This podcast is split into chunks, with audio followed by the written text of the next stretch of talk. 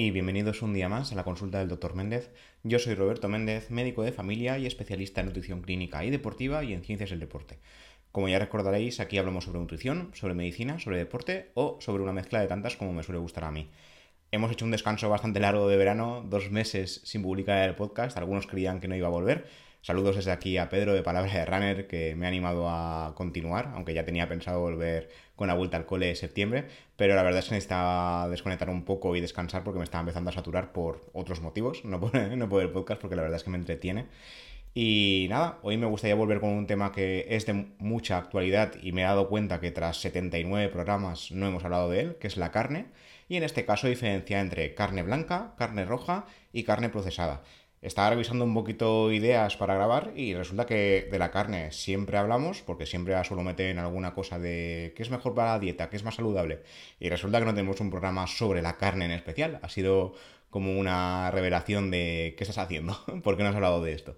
Entonces, hoy diferenciaremos un poco cuál es mejor, cuál es peor, por qué, cuál se relaciona con el cáncer y cuál no, qué estudios existen al respecto y en general cuánto deberíamos consumir. Esto al final son todo recomendaciones, son muchos estudios son estadísticos, pero para que tengamos una idea estándar de más o menos cómo debería ser la historia, ¿vale? En primer lugar, hablaremos de las diferencias entre carne roja y carne blanca. Esto también es un poco cajón desastre porque no hay una diferencia 100% exacta. Hay animales que se suelen considerar carne roja, pero dependiendo de la edad y del corte, si es más magro o no, se, se consideran carne blanca. Esto eh, se diferencia, pues, en, primera instancia por el color de la carne también.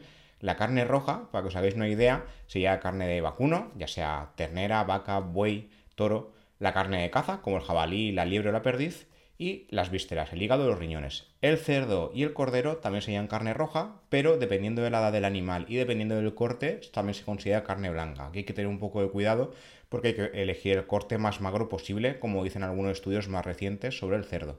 Respecto a la carne blanca, pollo, pato, pavo y conejo serían carne blanca, siempre, da igual el corte en este caso.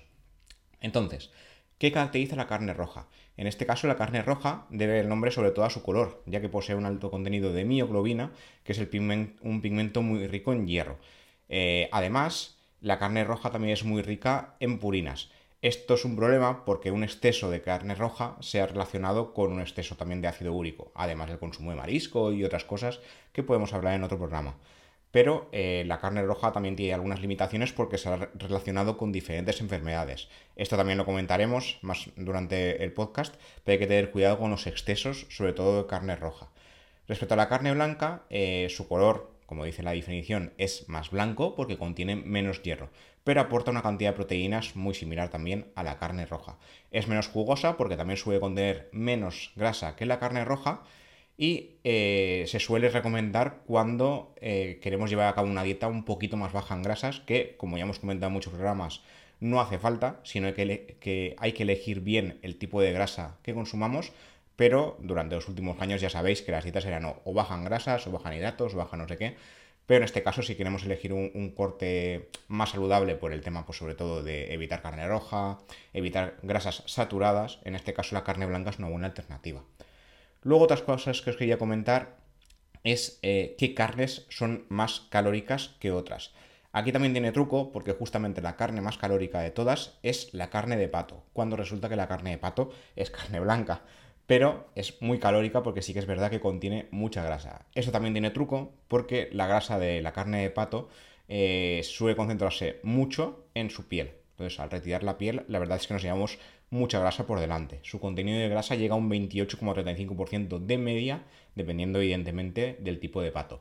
Pero su nivel de proteína roza el 19%. Es un poco menos proteica que otras carnes, pero ni tan mal. Por cada 100 gramos de pato tenemos 337 calorías insisto, de media, dependiendo del pato. La mayoría de grasa, como digo, está en la piel, entonces quitamos la piel y ya está. Pero la carne de pato también destaca por contener un alto contenido de minerales, como es el zinc, el fósforo y, sobre todo, como siempre, hierro. En este caso, como ya sabéis, las carnes rojas serían las que más destacarían en, en, poseer hierro respecto a las blancas, pero la carne de pato es un poco la excepción en cuanto a grasa y contenido de hierro. En segundo lugar tendríamos la carne de cordero. La carne de cordero es muy grasa, su nivel calórico llega a 320 calorías por cada 100 gramos. Aproximadamente hay un 22% de grasa, es más, Es, un poquito menos grasa que la carne de, pato, pero la porción de grasa, como ya hemos comentado al principio, varía según la porción. Por eso eh, ciertas partes del cordero se pueden considerar carne blanca porque son menos grasa y contienen también esas partes menos mioglobina que las otras partes del cordero. Esto depende, depende sobre todo de, como digo, de la parte del, corte que cojamos, cuanto más magro mejor, y depende también de la edad del, cordero que hayamos consumido. Eh, las piezas más grasas son las del lechal, en este caso, que son aquellos animales con un mes y medio de edad. Las piezas con más aportes nutricionales son las de los animales de más edad, pero son menos demandados porque son menos jugosos. El porcentaje de proteínas en este caso es un poco más alto. En el pato tenemos un 19%, en el cordero tenemos un 26%. Entonces, en comparación, gana un poquito a nivel de proteínas. Lo ideal, como digo, es elegir un buen corte magro, porque si no, eh, si elegimos cualquier corte, a lo mejor lo que nos llevamos es mucha grasa y poca proteína y nos sentimos engañados. Entonces, hay que elegir muy bien el corte magro. Además, el cordero destaca porque contiene diversos tipos de vitaminas del grupo B y el consumo, eso sí, se tendría que, eh, tendría que ser de forma ocasional por el tema de la grasa. Después, en tercer lugar, tenemos el cochinillo. Cochinillo es un cerdo joven, es decir, un, lechón. En, algunas partes de, España se llama tostón. Yo esto no lo había oído nunca cuando me preparé un poquito el podcast. La verdad es que me llamó un poco la atención. En, mi zona, en la comunidad valenciana, sí que le llamamos lechón. Aunque no sé, o cochinillo. Aunque no soy muy fan de, de su consumo. En, el caso de las grasas y el aporte proteico eh, difiere un poquito según la edad del cochinillo.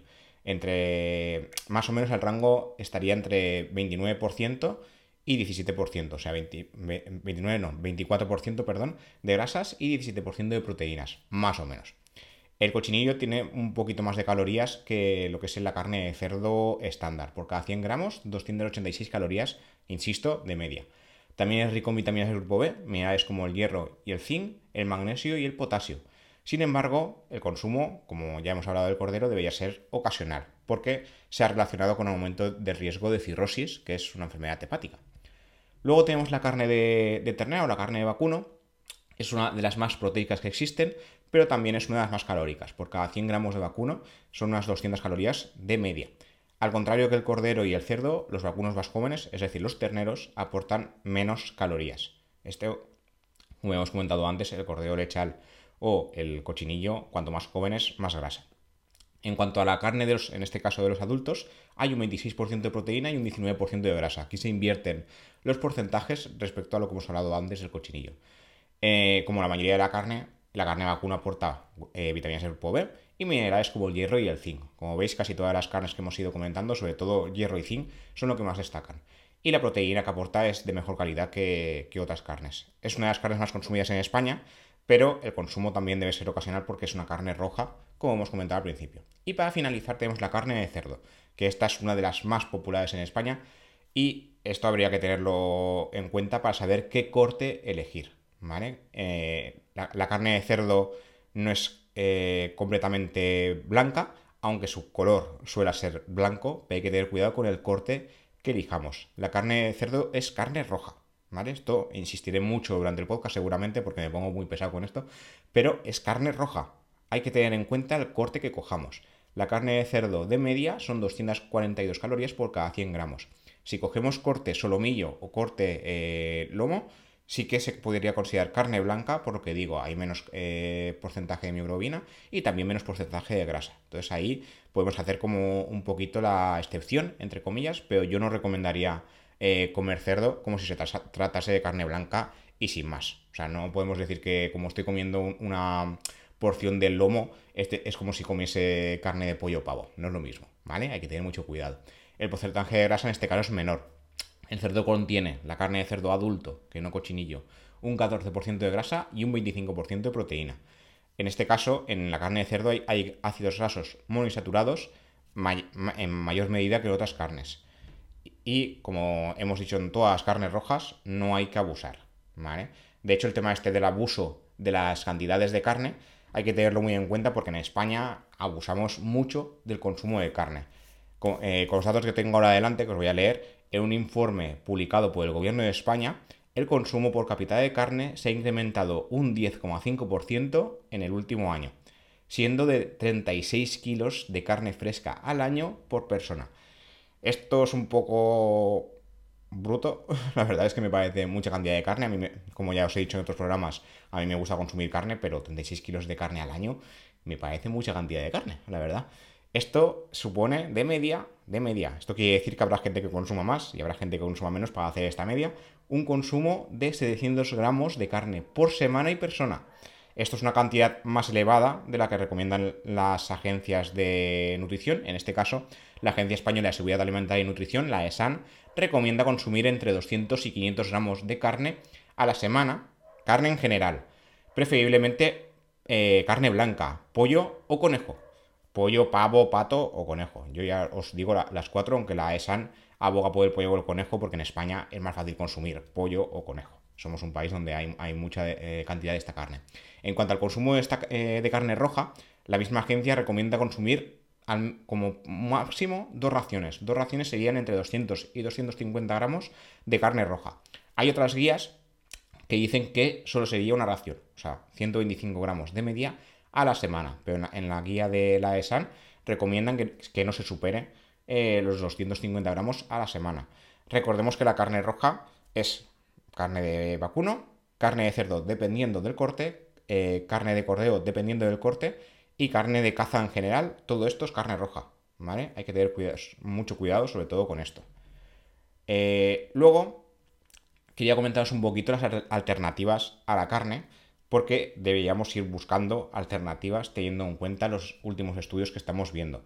Cada vez se está viendo más que el consumo de carne a largo plazo no es sostenible, no podemos seguir consumiendo tanta carne, eh, pero parece que nos lo estemos pasando por el forro, según nos dicen los estudios. Como ya os he comentado, casi un kilo de carne eh, a la semana es lo que consumen los españoles. Imagino que habrá otros países donde este consumo sea incluso mayor, pero no es sostenible. Esto medioambientalmente es una burrada y habría que ir reduciéndolo y buscando alternativas. Entonces, hubo un estudio publicado en el British Medical Journal que abogó por sustituir los productos cárnicos, sobre todo la carne roja, por eh, otras alternativas vegetales.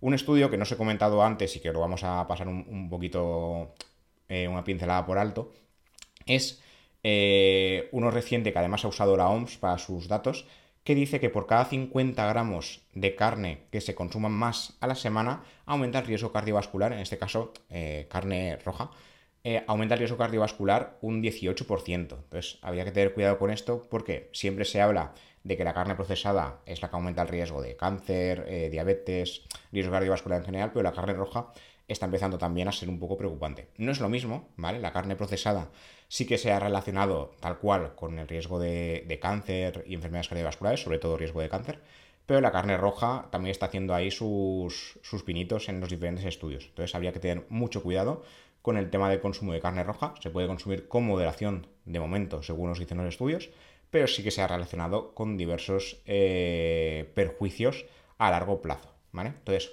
volvemos a las alternativas. Como os comentaba, hay un estudio del British Medical Journal que eh, analizó un poquito qué podemos consumir en lugar de carne, sobre todo en lugar de carne roja, y que sea eh, rico en proteínas, porque lo ideal es mezclar proteína vegetal y proteína animal. Eso de que la proteína animal es mejor y demás, ya lo hemos desmentido en muchos podcasts y esto no es verdad. Lo ideal es mezclar eh, proteína de un tipo, proteína animal en este caso, o y proteína vegetal toda la vez, porque los seres humanos no somos carnívoros solo, sino que somos omnívoros. Entonces, yo siempre habréis visto que abogo por un poco mezclar los dos mundos. Está muy bien el tema de las dietas vegetarianas y veganas, de hecho, eh, los estudios dicen que son más sanas, pero eh, todos los estudios hasta el momento dicen que lo ideal es, si puede ser, si uno no es vegetariano, obviamente, es un poquito de las dos cosas, pero no ser solo carnívoro o solo vegetariano porque según el tipo de dieta nos podemos eh, quedar sin algunos nutrientes si no lo hacemos muy muy bien. Entonces lo ideal pues sería mezclar. Entonces el British lo que dijo es que eh, para reemplazar la carne y la carne roja sobre todo en especial, lo ideal sería tirar de legumbres, frutos secos, granos integrales. Aquí cuidado porque son muy, eh, muy ricos en carbohidratos, o sea los granos no son un alimento proteico esencialmente, sino que es un alimento energético. Entonces, está bien usarlos como fuente de proteína, pero eh, habría que ir con cuidado. Productos lácteos y los huevos. Todos estos alimentos habrían demostrado reducir el riesgo cardiovascular. El huevo, no sé si hemos hecho un programa solo del huevo, pero eh, os comento por encima, anteriormente se había relacionado con mayor riesgo cardiovascular por el tema del colesterol. Ahora estamos viendo que realmente no es así, aunque algún estudio relaciona su exceso de consumo eh, con aumento del riesgo de diabetes. Esto lo comentaremos, me repasaré un poco si tenemos programas sobre esto, pero para que lo tengamos en cuenta. Entonces, eh, lo que dice el estudio es que la evidencia indica que un exceso de consumo de carne roja, no procesada, carne roja, y si es procesada, pues peor todavía, aumenta el riesgo de enfermedad cardiovascular y el riesgo de muerte en general. Y si la carne roja es procesada, sería peor todavía, esto es de cajón, y sería el caso que más aumentaría el riesgo de muerte, enfermedad crónica y sobre todo enfermedad cardiovascular. El problema es que los estudios no suelen comparar el riesgo entre carne roja y otras fuentes similares en proteínas y calorías. Se compara el consumo de carne roja con carne blanca o con el consumo de carne en general y ahora últimamente, porque esto no era tan común, ya se está comparando el consumo de carne roja o carne procesada. Antes esto no se hacía. Se ponía carne roja en general y toda la carne roja era mala. Lo que estamos viendo es que la carne procesada es la que sí que es un problema y la carne roja no procesada está empezando a ser algún problema en algunos estudios, pero no es tan problemática como se pensaba. Entonces hay que diferenciar carne roja no procesada y carne roja procesada. ¿vale? En este caso, el grupo de investigadores del British eh, examinó la relación entre el consumo de carne roja total, el consumo de carne roja procesada y, la, y sin procesar por separado, con el riesgo de enfermedad cardiovascular. Se usaron datos de 43.272 hombres de 53 años de media y todos ellos complementaron un estudio dietético en 1986, cada cuatro años hasta el año 2016. O sea, se hicieron unos 30 años de seguimiento de media. Según eh, los datos del estudio, se, llevó, a conclusión de que el consumo de carne roja, carne roja en general, ha aumentado el riesgo de cardiopatía, es decir, de enfermedad cardiovascular, un 12%. Por separado, la carne roja no procesada ha aumentado el riesgo un 11% y la carne roja procesada un 15%. O sea, no había tampoco mucha diferencia. Esto en cuanto al riesgo cardiovascular, no estamos hablando del riesgo de cáncer como tal. Entonces, luego se comparó el consumo con otras eh, fuentes de proteína, en este caso vegetal, de forma combinada, frutos secos, legumbres, soja, y se detectó una reducción del riesgo, o sea, no un aumento ni estar estándar, sino una reducción del riesgo de un 14%. Esto es una cantidad bastante significativa. Y este riesgo se reduciría aún más entre los hombres de 65 años, 65, que es la edad media de jubilación en España, aunque esto está subiendo, eh, siendo hasta un 18% menor en comparación sobre todo a la carne roja procesada. Entonces, de aquí lo que se desprende es que deberíamos empezar a consumir menos carne y menos carne roja en especial a cambio de eh, consumir más proteína vegetal. Y ya para terminar con el programa de hoy, que no quiero alargarme en esta vuelta de septiembre, eh, ¿cuál es la peor carne que podemos consumir? Como habréis podido deducir de todo lo que he dicho, es la carne roja procesada, ¿vale? La carne roja procesada incluye salchichas, panceta, fiambres, perritos calientes, cecina, pepperoni e incluso algunas salsas preparadas a partir de carne.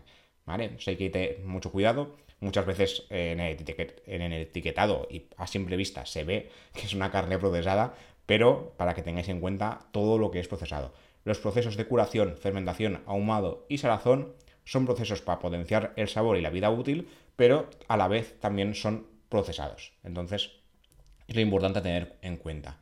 Una cosa que dijo este estudio que os estoy comentando es que eh, no es posible recomendar un tipo de carne procesada mejor o menos mala porque el procesado en sí es el problema. Y según uno de los eh, investigadores principales del estudio, se puede sugerir que la carne de ave y, el pescado procesado no serían tan malas como la carne roja. Pero mm, no lo acaba de sugerir del todo. La diferencia en este caso es que tanto la carne de ave, que sería carne blanca, y el pescado, aunque sean procesados, son menos ricos en grasa y más ricos en ácidos grasos omega 3. O sea, menos ricos en grasas saturadas, obviamente. El omega 3 es grasa, pero poliinsaturada. Sin embargo, no existe evidencia de esto, porque el problema es el tema del procesado. O sea, el tema de utilizar un, un tipo de procesado para dar más sabor y más vida útil a la carne o al pescado, en este caso, esto es lo que estamos viendo a nivel científico que es malo. Entonces no se puede recomendar eh, alternar con otras eh, con otros alimentos como carne de ave o pescado procesados, cuando resulta que el procesado es el problema, ¿vale? Y nada, lo que se, lo que se puede desprender de este estudio es que todo lo que implique algún tipo de procesado, si es mínimo, tipo eh, el tema de envasar las legumbres, esto eh, implica un procesado obviamente, pero es un procesado mínimo, ahí aún, aún podemos tirar por ahí. Pero los ultraprocesados y sobre todo la carne procesada, suele ser carne roja, esto habría que evitarlo todo lo posible. ¿Vale? Se puede consumir alguna vez puntualmente, esto ya por hedonismo, porque nos guste, pero yo diría que una vez al mes ya me, parecería mucho y eh, más de una vez podría ser abusivo y evidentemente malo para la salud. Y nada, esto es todo lo que os quería contar por hoy. Espero que hayáis disfrutado del capítulo igual que yo disfruto grabándolo. Eh, gracias por seguir escuchando, gracias por estar ahí. Como ya sabéis, eh, se sigue publicando este podcast en Spotify, iBox, Google Podcast, Amazon Music, Pocket Cast o en la plataforma que utilicéis. Y como ya sabéis, desde hace ya unos pocos capítulos también estamos en, en YouTube. Y nada, nos escuchamos en el próximo episodio. Hasta la próxima.